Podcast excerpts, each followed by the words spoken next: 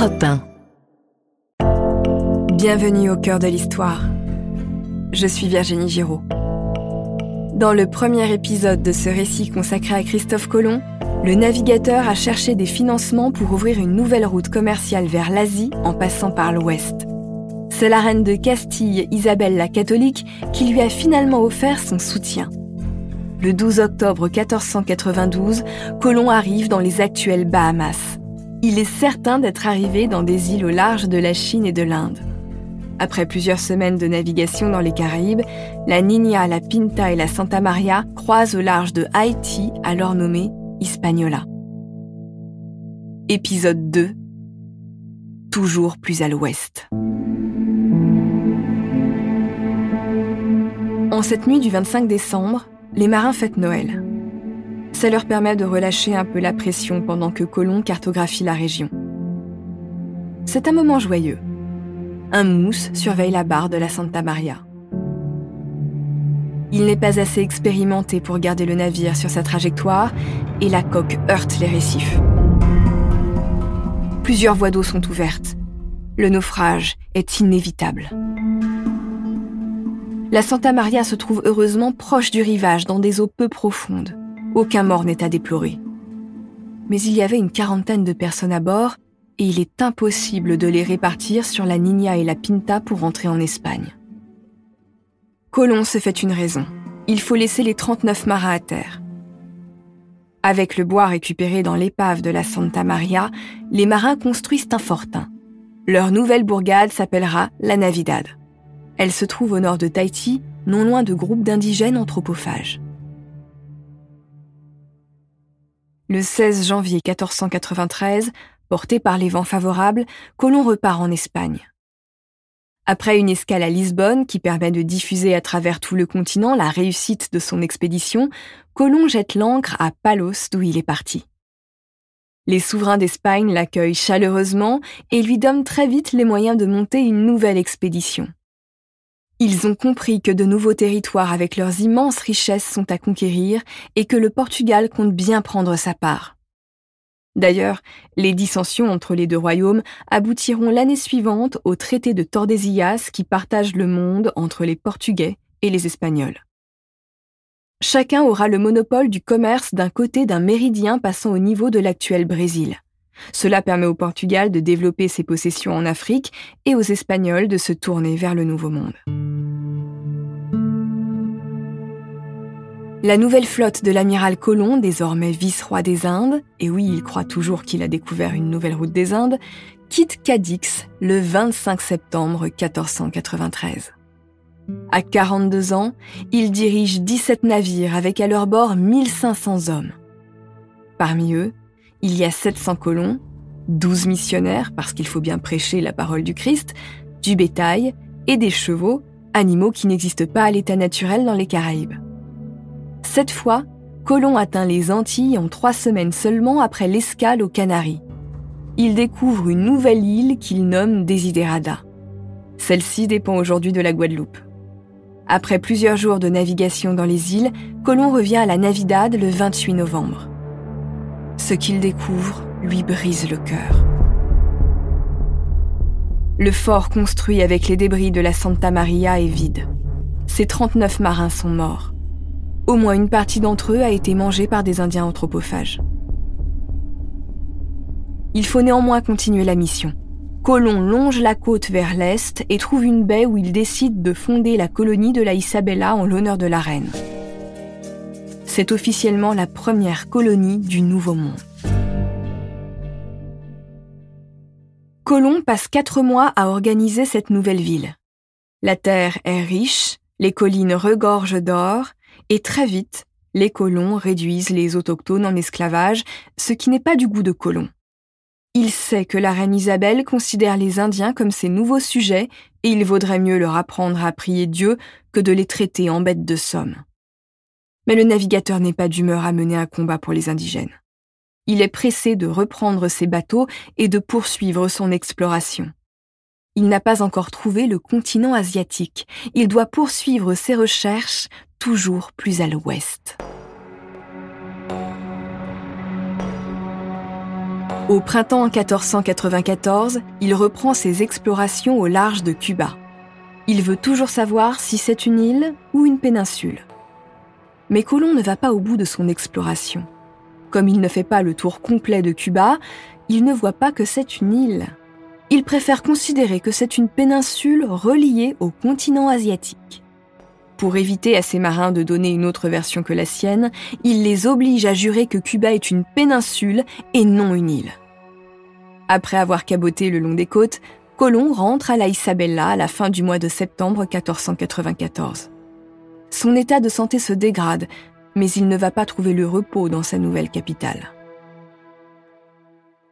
Les Indiens n'ont pas vraiment apprécié les mauvais traitements infligés par les colons. Beaucoup ont fui vers les montagnes. Malgré son statut de vice-roi, Colomb échoue à rétablir l'ordre dans sa colonie où règne la loi du plus fort au détriment des Indiens. Il décide lui-même de rentrer en Espagne avec 500 Indiens réduits en esclavage. Presque la moitié d'entre eux meurent en mer. Isabelle la catholique est outrée par ce commerce d'esclaves et libère les Indiens qui sont arrivés vivants en Europe. Elle donne malgré tout son assentiment pour une nouvelle expédition qui débute le 30 mai 1498 avec six navires.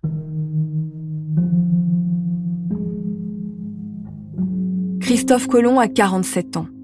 Il est veuf depuis longtemps et cultive un côté mystique. Ses voyages lui donnent le sentiment d'avoir été choisi par Dieu pour découvrir le monde. Il porte désormais l'habit noir des franciscains sans pour autant être officiellement entré dans les ordres. Après avoir arpenté les Antilles et précisé les contours des côtes, il met le cap plus au sud pour explorer ce qui deviendra l'Amérique latine. Il cherche toujours l'Inde. Le 3 août 1498, il arrive au large du Venezuela, à l'embouchure du fleuve Orénoque. Là, les eaux fluviales et maritimes se mélangent dans un boucan infernal. Colomb constate que l'eau sur laquelle il navigue est douce et il commence à remonter l'estuaire du fleuve. Il rencontre les autochtones qui se montrent curieux et accueillants. Colomb est convaincu d'avoir trouvé le paradis terrestre. Un homme de son temps ne peut même pas envisager qu'il puisse s'agir d'un quatrième continent. À ce moment, il semble flirter avec la folie, il fait presque des crises mystiques. Il décide néanmoins de reprendre le large et de poursuivre son expédition. Ce n'est qu'un an plus tard, en 1499, que le Florentin Amerigo Vespucci explorera la région et lui laissera son nom, l'Amérique. Après deux ans de voyage, Colomb rentre à Hispaniola. La vie des colons est très difficile entre les maladies et les tempêtes tropicales. Une véritable révolte éclate contre lui parce que les colons estiment leur vice-roi responsable de tous leurs maux.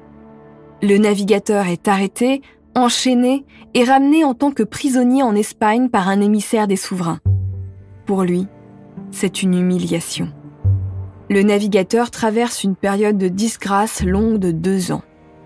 Il n'arrête pas de solliciter les souverains espagnols pour prouver qu'il n'a rien fait de mal et qu'il doit poursuivre ses explorations. Il a découvert de nouvelles terres. Grâce à lui, les géographes de toute l'Europe sont en train de redessiner les contours du monde connu. Mais il n'a pas atteint son but. Il n'a toujours pas achevé sa nouvelle route des Indes. En 1502, les souverains espagnols l'autorisent à monter une nouvelle expédition, mais il n'a pas le droit d'accoster à Hispaniola. Colomb part avec quatre caravelles. À 51 ans, il est fatigué. Son corps est perclus de douleur à cause de la goutte et il a l'esprit un peu dérangé. Cette fois, il suit les côtes de l'Amérique centrale. Les tempêtes qui frappent sa flotte au large du Honduras lui font redouter le pire. La mer est déchaînée et la foudre menace de mettre le feu à ses voiles. Quand il arrive au large de l'actuel Panama, il a l'intuition qu'une autre mer se cache au-delà de ce rivage, une mer qui le conduirait enfin en Inde. Il se trouve en effet à 50 km seulement du Pacifique situé sur la côte ouest du Panama. Son intuition est complètement folle, et ironie de l'histoire, il se trouve là où sera creusé le canal de Panama cinq siècles plus tard, qui relie l'Atlantique au Pacifique. Colomb n'a toujours pas trouvé la route des Indes qu'il cherche depuis dix ans. Sa flotte est en piteux état à cause des tempêtes et il souffre d'une infection oculaire. Il est obligé de s'arrêter en actuelle Jamaïque en attendant de nouveaux bateaux pour rentrer en Espagne. Le 7 novembre 1504, après un an en Jamaïque, Colomb repose enfin le pied sur la terre d'Espagne. Il a 53 ans, mais il est déjà un vieillard rongé par les maladies et notamment par la malaria.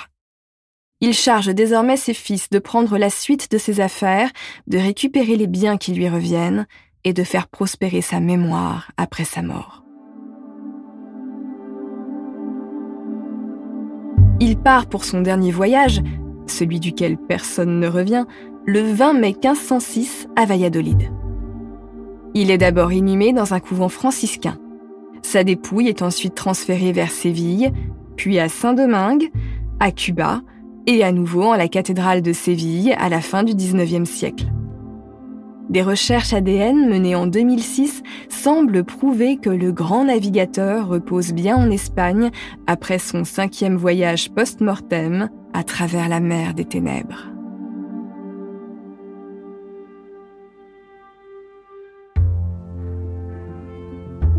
C'est la fin de ce récit en deux parties consacré à Christophe Colomb. Merci de l'avoir écouté.